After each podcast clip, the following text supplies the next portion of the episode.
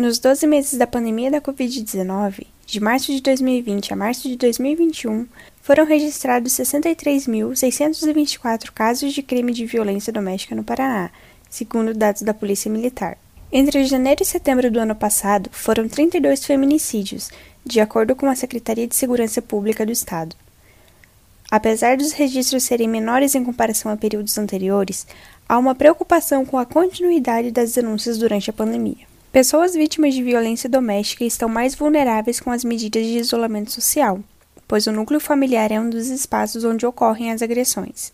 Essas agressões podem ser físicas, de cunho psicológico, sexual, moral e patrimonial. Entidades e instituições que prestam apoio às vítimas informam que as denúncias devem ocorrer ainda que em respeito ao distanciamento social.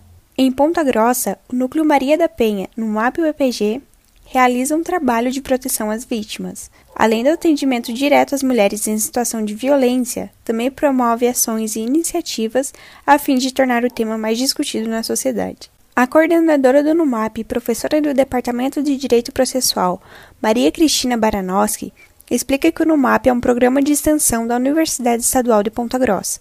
Nele é realizado um trabalho de acolhimento e acompanhamento de mulheres em situação de violência doméstica e familiar na cidade. Para ter acesso a este programa, basta entrar em contato através das plataformas digitais da NUMAP e UEPG. As denúncias também podem ser feitas por via telefônica gratuita à Polícia Federal, através do número 190, ou à Central de Atendimento à Mulher, no número 180, em qualquer dia e horário. Para mulheres que já possuem medida protetiva contra seus agressores, o Tribunal de Justiça do Paraná e o Governo do Estado lançaram o botão do pânico virtual para agilizar o atendimento. Com apenas três toques no celular, vítimas de violência doméstica podem acionar a Polícia Militar, que terá acesso à geolocalização do celular e à gravação do som ambiente durante 60 segundos, para a compreensão do contexto da emergência.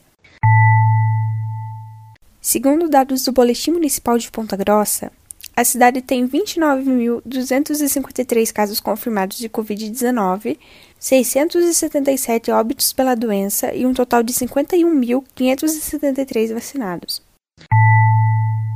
Eu sou Mariana Gonçalves e esse foi o Boletim Covid-19 Informação contra a Pandemia, uma produção diária do curso de jornalismo da Universidade Estadual de Ponta Grossa.